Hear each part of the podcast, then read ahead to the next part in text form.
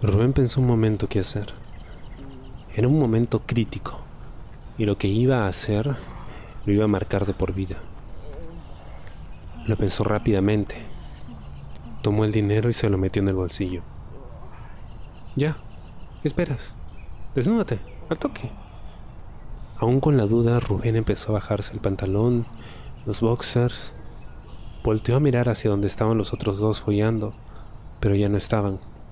Ya. Vamos allá. Jesús sujetó a Rubén y lo dirigió hacia el árbol donde estaban follando los otros dos antes, y allí lo inclinó hacia el árbol, de espaldas a él. Rubén apoyó sus manos en el árbol con un poco de nerviosismo. Oh, mierda, que estoy bien caliente. Ten cuidado, sí. Jesús se pajeó unas cuantas veces y apuntó la punta del pie en el orificio de Rubén.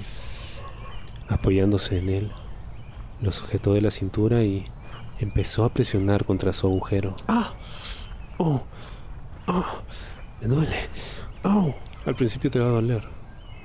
Y da las gracias que solo me mide 18. Mm. Ya, ya, tranquilo.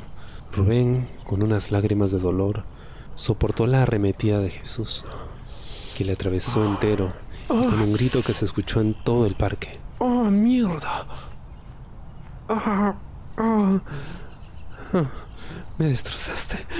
Ah, sácala, sácala. Ah, quema. ¡Au! Arde. ¡Au! Ya, ya, perdóname, perdóname. Estaba muy caliente, huevón. Ya, pero deja.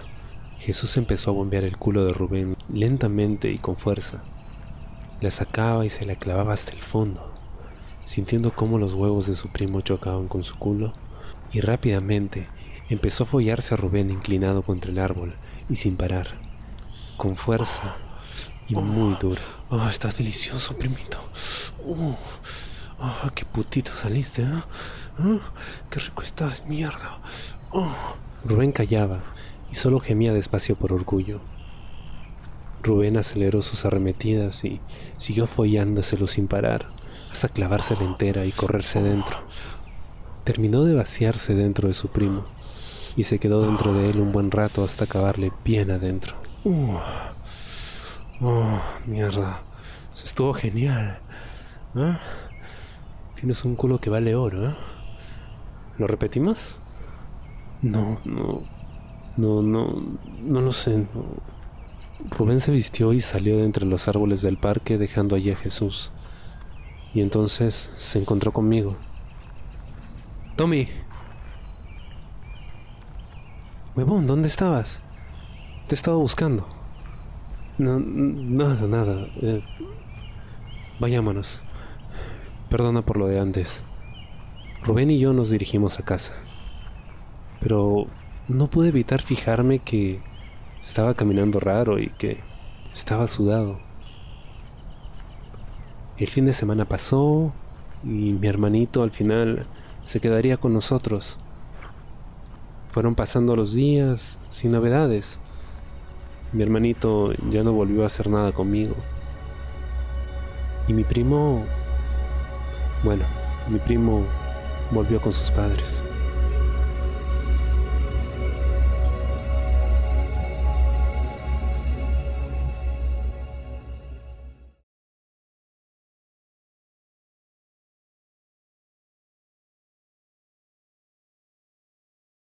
La relación con mi hermano Rubén se fue enfriando desde la última vez y me pareció muy extraño que nuestro primo no volviera a intentar algo. No sé, pero algo dentro de mí sospechaba que algo había pasado. No imaginé en absoluto lo que de verdad ocurrió, pero no dejaba de sospecharlo.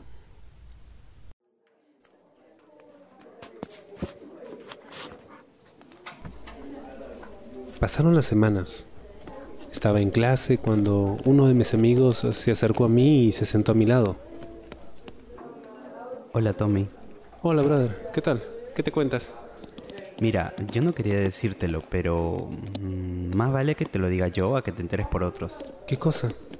Mira, solo sé que me han dicho que vieron a tu hermano salir del parque de los aviones varias veces a altas horas de la noche. El Parque de los Aviones era muy conocido en mi barrio. Tenía unos aviones gigantes pintados en las paredes que lo rodeaban, además de ser famoso por ser un prostíbulo al paso de noche. O al menos eso decían los rumores. Ya, ¿y, eso qué tiene? Puta, ¿no lo entiendes? Mira, si te refieres a que bebe alcohol, sí, ya lo sabía. Bueno, no bebe alcohol exactamente.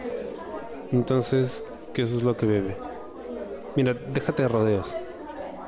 Muy bien, no quería ser brusco, pero el parque por las noches lo utilizan putos para tener sexo a cambio de dinero, y por las noches es cuando más actividad hay, brother. Mi mente no lograba asimilar esas palabras. Al menos no tan rápido. Mi amigo se dio cuenta de que me quedé sin reaccionar. ¿No vas a decir nada? Mira, a ver Juan, para empezar, mi hermano no es un puto, ¿ok? Y quien te dijo eso, miente.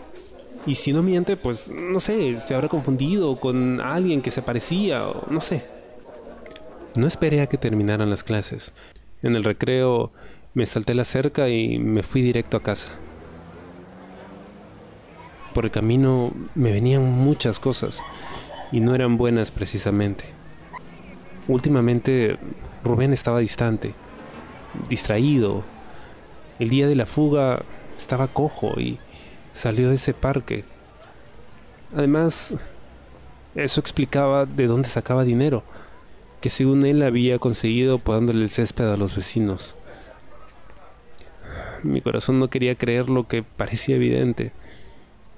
Mi alma estaba siendo torturada.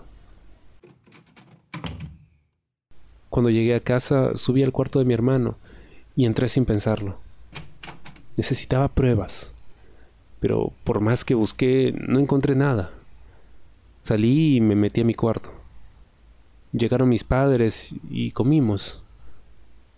Cuando llegó mi hermano lo estuve observando, pero no vi nada raro en él que me dijera algo. No tenía opción. Debía esperar a que oscureciera y ver si salía. Me la pasé despierto jugando en la consola, con el volumen bajo, y entonces escuché su puerta. Estaba saliendo. Eran casi las dos de la mañana. Al rato salí yo tras de él. Vi que ya no estaba en casa. Había salido. Me puse las zapatillas y salí corriendo, pero no lo encontraba. Mierda, lo perdí. Iba a darme la vuelta, pero recordé las palabras de mi amigo y me armé de valor. Si era verdad, lo encontraría allí. Sin pensarlo me dispuse a ir al parque. No había ni un alma en la calle, pero en el parque habían tres chicos de mi edad, más o menos, o incluso más jóvenes. Estaban separados en diferentes partes del parque, cada uno en una punta. Parecían buscar algo con la mirada, como si esperaran a alguien. Me adentré con valor y busqué pero no veía a mi hermano.